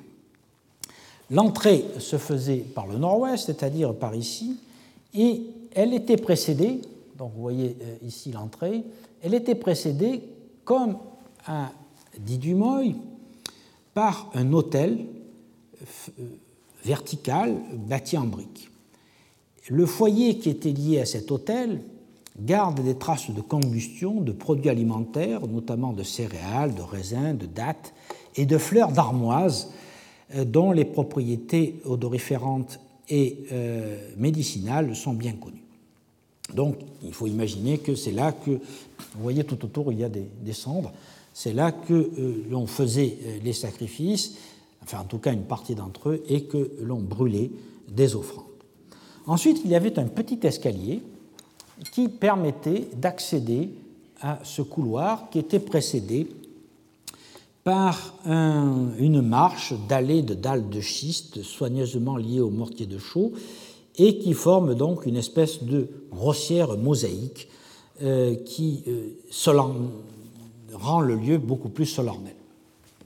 Cet escalier a été réparé à plusieurs reprises au cours de l'état 3 et de l'état 4 euh, et donc il y a plusieurs phases de réparation notamment euh, de cette euh, petite mosaïque. L'escalier euh, permettait d'accéder, donc vous voyez l'escalier est ici, permettait d'accéder à un couloir et sur le côté se trouvaient probablement des hôtels secondaires qui étaient assez mal conservés et surtout un bassin que vous voyez ici, surmonté d'une niche où il y avait à avoir une petite statuette. Un bassin de ce même type, vous vous le souvenez, a été trouvé dans la chapelle de Dios et on doit donc l'attribuer là aussi à des ablutions rituelles. Beaucoup plus intéressant euh, est cet autre bassin, en quelque sorte, qui est situé au bout du couloir. En réalité, ce n'est pas un bassin, mais un caisson enterré, bâti à la chaux, qui était à l'origine fermé par une trappe de bois. Il mesure 1,10 m par 1,20 m et euh, les comparaisons que l'on peut faire avec d'autres camps militaires montrent que c'est l'endroit où l'on conservait la caisse du corps de troupes, le lieu en quelque sorte où l'on plaçait l'argent des soldats sous la garde de la divinité, qui est en l'occurrence Athéna, hein, Minerve. Euh, cet arca euh, a été fouillé contenait très peu de choses, bien entendu. Euh, l'argent avait été enlevé et on y a trouvé principalement un fragment de brûle-parfum qui était grossièrement taillé dans une anse d'amphore et surtout un fragment de statuette en terre cuite de Minerve euh, que vous voyez ici, qui correspond à un, modèle euh, qui est connu ailleurs, notamment dans le fort de Crocodilo où j'avais trouvé une statuette un peu plus complète où l'on voit donc Minerve qui tient euh, la lance ici et le bouclier de l'autre et à la base du bouclier il y a une toute petite veilleuse et donc il faut imaginer que c'est certainement pas la statue de culte hein, mais que c'est un, une, veilleuse qui était en permanence allumée dans euh, le sanctuaire et qui en quelque sorte euh, l'éclairait la nuit. L'identification du sanctuaire et surtout de la divinité à laquelle il était dédié est complétée par l'abondant mobilier rituel qui a été retrouvé en contrebas de la chapelle dans la citerne voisine. Là ont été mis au jour un bras de statue en bronze qui appartient à une statue de, de Minerve, une statue composite, probablement le corps était en bois, et puis là on a euh, uniquement les membres qui étaient en bronze. Et euh, on y a aussi trouvé des statuettes en terre cuite, comme par exemple ce chameau qui porte des amphores ici, et des euh, objets rituels tels que ce brûle-parfum euh, en terre cuite. L'identification est également permise par un ostracone qui a été trouvé dans un niveau de l'état 3 de la pièce 6 qui est particulièrement explicite sur la divinité vénérée en ce lieu. Il s'agit en effet d'un brouillon de rapport qui a été adressé au préfet de Bérénice et qui indique qu'une nuit, un soldat s'est introduit dans l'Ethénadion, probablement pour voler l'argent qui était, euh, comme je vous l'ai dit, situé euh, dans l'Arca, dans cette caisse souterraine, mais qu'il a été surpris par la garde et que dans son trouble, il est tombé dans la citerne. Donc ce fait divers nous apprend que, euh, nous confirme en quelque sorte que euh, le sanctuaire était bien dédié à Athéna et qu'il portait donc le nom d'Athénadion, que vous pouvez lire très clairement ici, Athénadion, c'est ce que j'ai entouré de violet sur l'ostracone. Par ailleurs, associé euh, à tout ce mobilier rituel, nous avons trouvé trois petits ostracas, donc trois petits fragments de céramique qui portent des chiffres suivis d'un nom de Dieu. Le nom de Dieu est au génitif. Comme les ostracas du même type qui ont été trouvés dans la chapelle de Dios, ces jetons devaient être tirés au sort et devaient donner accès à des oracles qui portaient notamment sur la destinée du grand et périlleux voyage vers l'Inde que les consultants s'apprêtaient à faire. Il faut effectivement imaginer que euh, les marchands et les marins qui se dirigeaient vers le port de Bérénice étaient terriblement inquiets euh, pour ce, grand voyage à travers l'océan où ils étaient poussés euh, par la mousson avec une grande vélocité d'un côté mais de grands dangers de l'autre. Et donc, ils voulaient s'assurer de la protection du vide et surtout connaître l'avenir, savoir si ce voyage serait heureux. Et comme je vous l'avais expliqué l'année dernière, les réponses des dieux sont toujours euh, bienveillantes et prudentes. Et donc, euh, les consultants étaient certainement rassurés à peu près autant euh, que lorsque nous consultons aujourd'hui un voyant. Donc, on a donc là à nouveau la certitude que tous ces sanctuaires situés dans les forts avaient plusieurs utilisations c'était les sanctuaires officiels des soldats. Hein. et là, nous en avons plusieurs euh, éléments pour le dire, notamment le fait qu'on euh, conserve la solde, enfin une partie de la solde, euh, sous la protection de la divinité. C'est là qu'on y vénère et qu'on y garde les enseignes de, du corps de troupe. Mais également, c'est là que les voyageurs viennent consulter les dieux pour savoir leur avenir et se mettre sous leur protection. Lorsque nous continuons notre tour du fort, nous arrivons enfin euh, au quatrième angle, celui qui est situé au sud-ouest, où il y a à la fois euh, les citernes qui remontent à la première phase, nous l'avons vu, je n'y reviens pas, et il y a tout un ensemble thermal dont euh, les vestiges sont surtout caractéristiques des états 2 à 4 du fort. En effet, comme je vous l'ai dit, les probables termes de la première phase ont été totalement démontés euh, lors de la reconstruction qui se passe vers la fin du deuxième siècle après Jésus-Christ, et il n'en reste rien. Par contre, de la deuxième phase, nous avons quelques éléments, surtout dans la pièce froide qui est ici. Donc voici une vue d'ensemble des termes tels qu'ils se présentent à la fin euh, de l'occupation du fort euh, et à la suite donc de nombreuses reconstructions. À la fin de l'occupation, nous avons ici le frigidarium, c'est-à-dire la pièce froide, ici le tépidarium, la pièce tiède, et là le caldarium, la pièce chaude.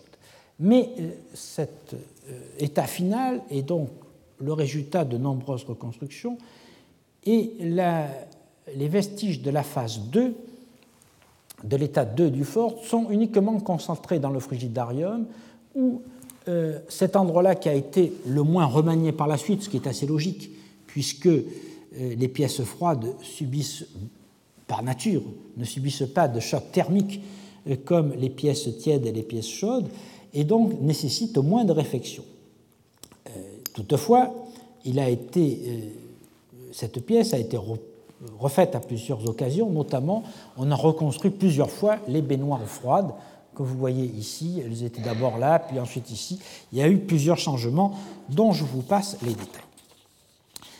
Euh, cette deuxième phase, donc, euh, est certainement postérieure euh, au milieu du deuxième siècle après Jésus-Christ et peut-être antérieure au troisième siècle. J'ai tendance à la relier à la construction du lauréum d'un côté et de la réfection du praetorium de l'autre. Je suis plus en peine, et ma collègue Bérangère Redon aussi, pour dater la phase 3, qui voit la réduction euh, des termes, euh, de, pardon, de la pièce froide ici et la construction de la pièce tiède et probablement d'une pièce chaude.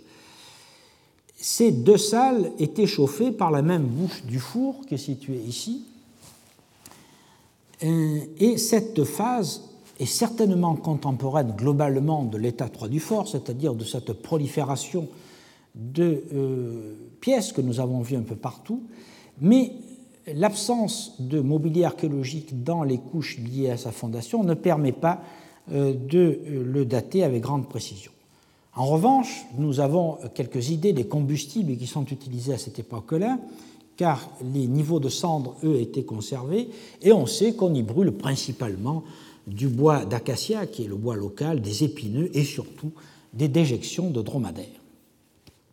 Lors d'une phase 4, euh, qui est vraiment la, phase finale du secteur thermal, euh, on a étendu la, euh, on a refait l'ensemble des, des, thermes, on a reconstruit à cette époque-là le caldarium, et là, on a fait une nouvelle baignoire chaude, vous voyez, qui est chauffée euh, classiquement par un praefornium. Donc l'air chaud passe sous la baignoire chaude et permet euh, donc d'avoir un bain chaud.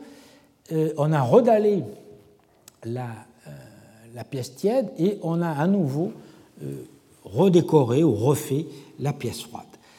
Cette phase 4 du secteur thermal me paraît s'inscrire dans le courant de la première moitié du IIIe siècle, et donc dans cette grande phase d'occupation du fort, que j'ai appelée l'état 3 du fort, qui est euh, celle qui nous semble être une phase d'occupation maximale.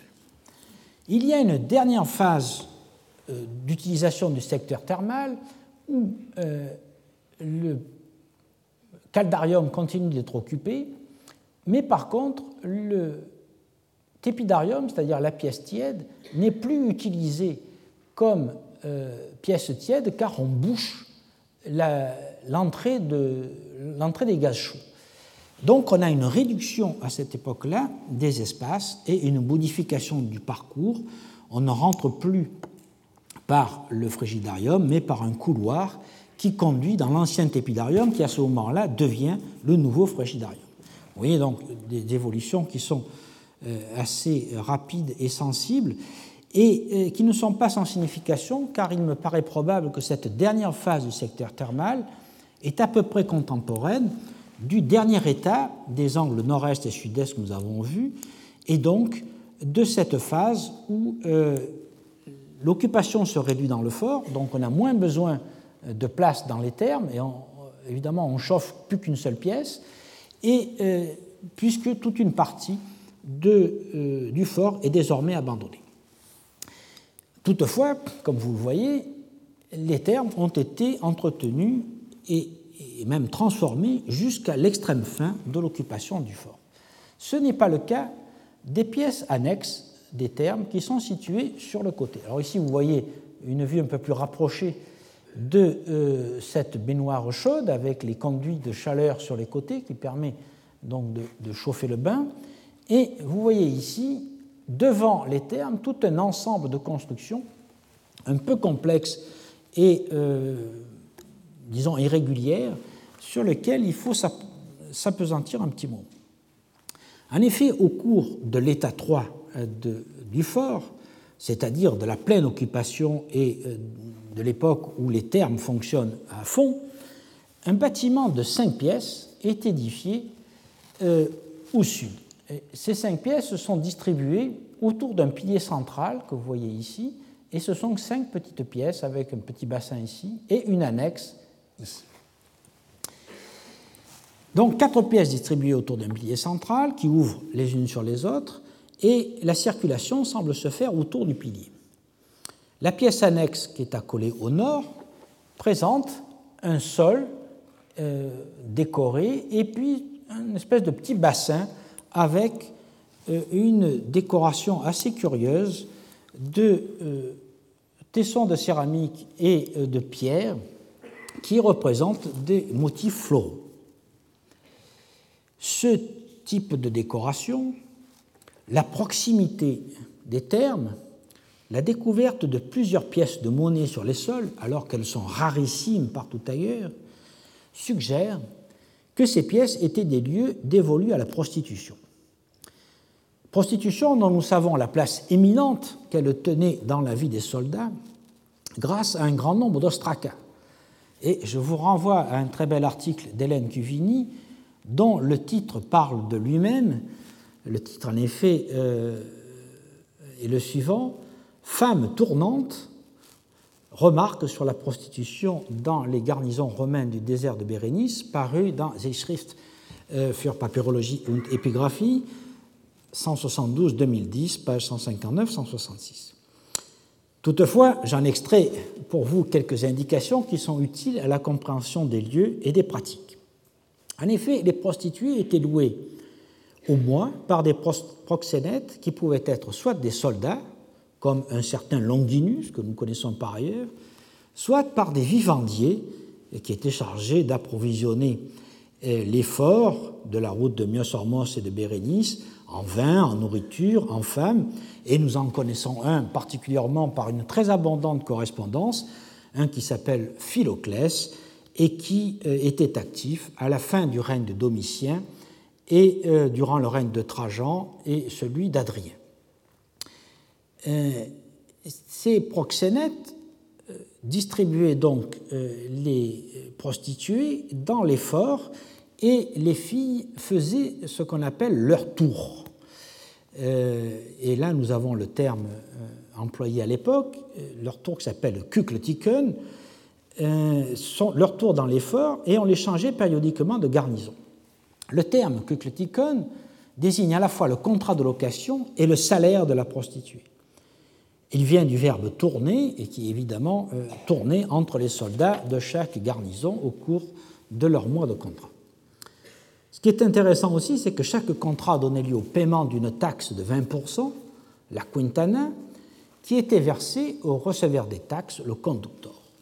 Nous savons par les ostracas de Bérénice, dont nous reparlerons le 18 novembre, que cette taxe frappait toutes les transactions qui se faisaient dans le district militaire de Bérénice. Donc ce secteur euh, situé au, nord des termes, que nous supposons être destiné à la prostitution, a fonctionné pendant euh, tout l'état 3, mais il est abandonné lors de l'état 4, c'est-à-dire au moment où on fait ces fameuses distributions de blé et probablement de pain, et au moment où la garnison est très réduite. Donc on voit bien que dans, euh, dans la phase finale d'occupation des forts, euh, beaucoup de services, en quelque sorte, sont progressivement abandonnés et euh, les soldats ne sont plus que très peu nombreux. Alors maintenant, nous allons jeter un petit coup d'œil sur ce qui se passe dans, le cimetière. Je suis bien en peine d'attribuer à une période précise les tombes que j'ai pu fouiller dans le cimetière qui est situé à l'ouest du fort. En effet, les tombes, lorsqu'elles n'ont pas été pillées, n'ont pas livré de mobilier funéraire. On peut donc seulement les attribuer globalement à l'époque romaine, à l'exception, nous allons le voir, de la tombe 2. Alors voici le plan de ce cimetière. Euh, il est tout à fait certain que je n'ai pas fouillé l'ensemble des tombes, je n'ai pu fouiller que celles dont on pouvait voir un affleurement de pierres en surface, dans la mesure où le Wadi a déposé des, des alluvions un peu partout, il est probable qu'il y a d'autres tombes qui sont beaucoup plus enterrées et que je n'ai pas vues. Mais on en a suffisamment pour se faire quand même une assez bonne idée. La plus ancienne est probablement la tombe 2 qui est située ici, qui malheureusement avait été pillée, mais qui, fait rare, est une incinération. Euh, faite rare parce qu'on incinère très peu en Égypte. Euh, il est donc probable qu'il s'agit d'un occidental hein, qui a été euh, incinéré. Elle était donc, comme je vous l'ai dit, malheureusement pillée, mais j'ai pu trouver des tessons d'une marmite assez caractéristique de la fin du 1er siècle et du début du 2e siècle après Jésus-Christ. Euh, ce qui restait de la tombe, comme vous pouvez le voir là, permet de savoir que le corps avait été brûlé sur place et que le bûcher avait été ensuite recouvert de pierre. Les six autres tombes sont des inhumations recouverte de dalles et de grosses pierres.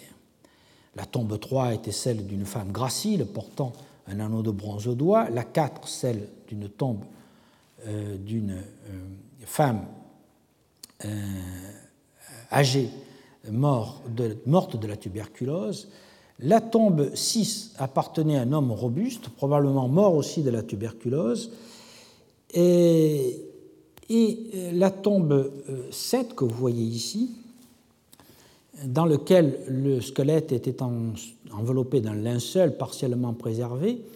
Euh, le squelette était en suffisamment bon état pour qu'on sache que c'était euh, le squelette d'un homme d'un âge mûr qui présente de nombreuses anomalies osseuses dues à un travail physique intense et à des carences alimentaires. D'autres particularités osseuses, notamment euh, sur les côtes, montrent qu'il souffrait lui aussi de la tuberculose. Enfin, la tombe 8, vous voyez ici sur le côté, euh, contenait le squelette d'un homme d'âge mûr, probablement d'origine africaine, mort plus âgé, vers 50-60 ans, et qui avait exercé des efforts physiques répétés, notamment au niveau du bras droit. Mais lui n'était pas porteur des signes de la tuberculose. Toutes ces tombes à inhumation pourraient dater de la fin du IIe et du IIIe siècle après Jésus-Christ. On remarquera que les hommes présentent de nombreuses microfractures des os du bras et des jambes qui montrent qu'ils ont tous fourni des efforts physiques importants. Il pourrait donc s'agir de chameliers ou de porteurs. Par ailleurs, comme vous avez pu le voir, presque tous, sauf euh, le probable africain, étaient atteints de, euh, de, tuberculose et sont probablement morts de tuberculose, une maladie qui a peut-être été acquise dans les ports de la mer. Il faut noter qu'une fosse située un peu à l'écart contenait le squelette d'un mouflon découpé en grands quartiers, la tête et le tronc étant posés dessus. La proximité de cette fosse avec les tombes d'époque romaine rend vraisemblable son appartenance à l'Antiquité. Mais il faut probablement y voir un rituel de population locale d'éleveurs, euh, ceux qui sont qualifiés de barbarois, hein, dans les ostracas, et on doit probablement l'attribuer soit à la dernière phase d'occupation du fort, soit à l'un des épisodes de réoccupation ponctuelle au cours du Ve siècle. Alors résumons donc maintenant ce que nous avons appris des quatre campagnes de fouilles sur le fort de Xéron-Pelagos.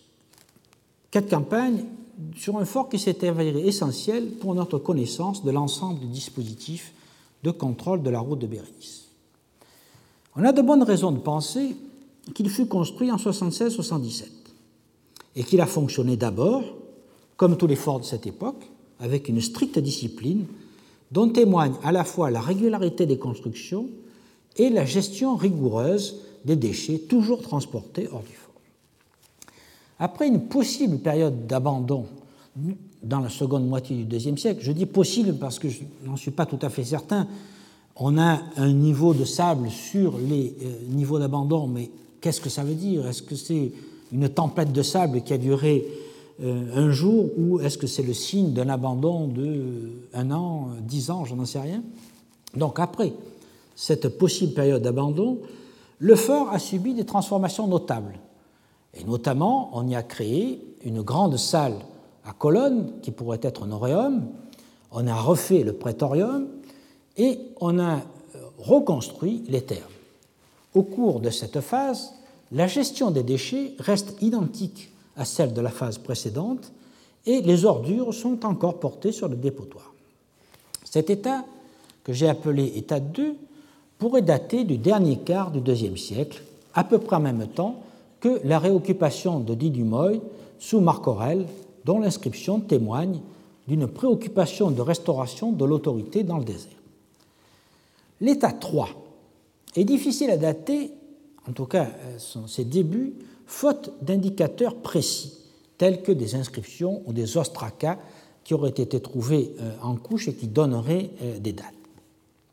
Mais je crois qu'il commence dans le premier tiers du IIIe siècle de notre ère. Il marque certainement l'arrivée de troupes dont les règles disciplinaires sont différentes de celles en vigueur jusqu'alors.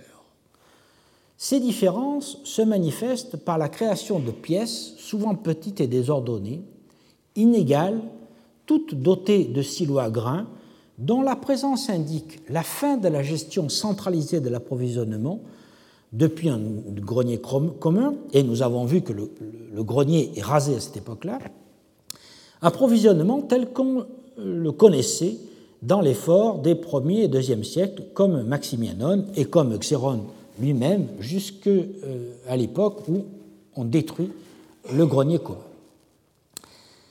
La mutation est aussi manifestée par le rejet des déchets, non plus à l'extérieur du fort, mais dans le fort lui-même, signifiant donc un relâchement de la discipline, mais je dirais même plus, c'est plutôt un changement de culture des hommes de troupes et, du commandement à cette époque-là. à titre d'hypothèse, on pourrait penser que c'est l'arrivée de corps de troupes euh, orientaux qui ont donc d'autres mœurs, peut-être les archers palmyréniens, euh, dont nous savons par euh, des inscriptions de Bérénice que nous verrons prochainement, qui sont déployés dans le désert à partir euh, du euh, deuxième quart du, premier siècle, du, troisième siècle après Jésus-Christ.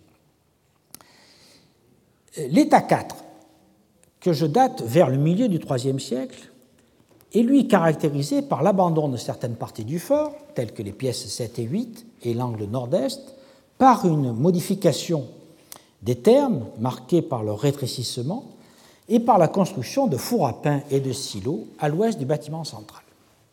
La question essentielle pour le commerce érythréen est donc de fixer la date du retrait de l'armée. Et pour cela, il faut revenir d'une part sur les objets importés lors de l'état 4 du fort et d'autre part sur les ostracas de distribution du blé.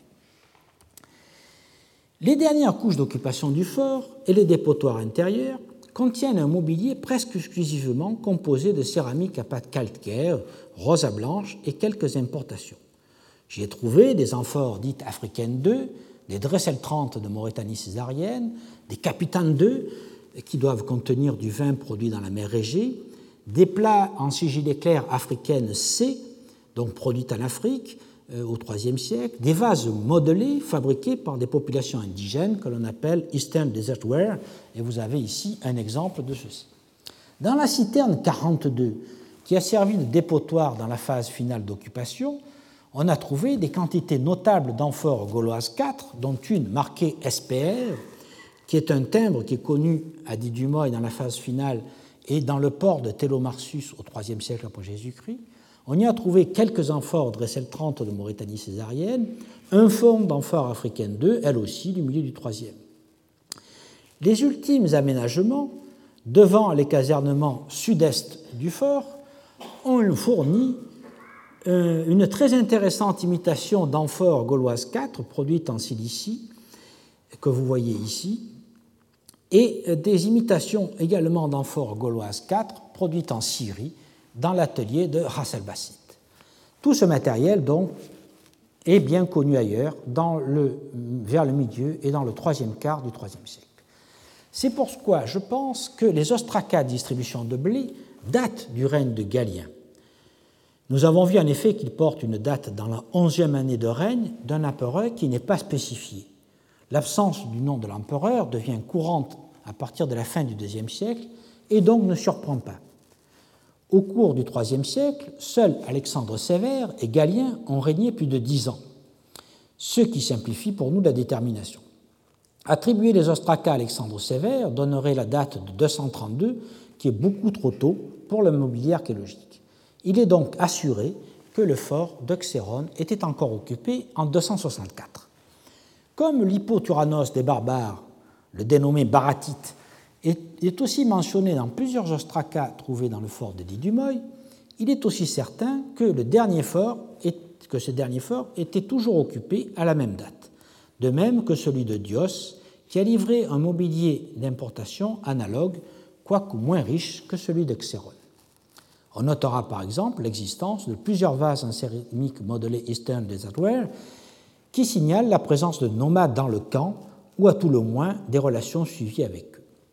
La transformation des casernements en bergerie pourrait s'expliquer par une présence accrue des barbares dans les forts eux-mêmes. Il est probable que la distribution de blé de 264 ne fut pas la seule, ni qu'elle marque la dernière action faite dans ce fort. Mais il faut souligner que les ostracas ont été trouvés dans le dernier niveau d'occupation.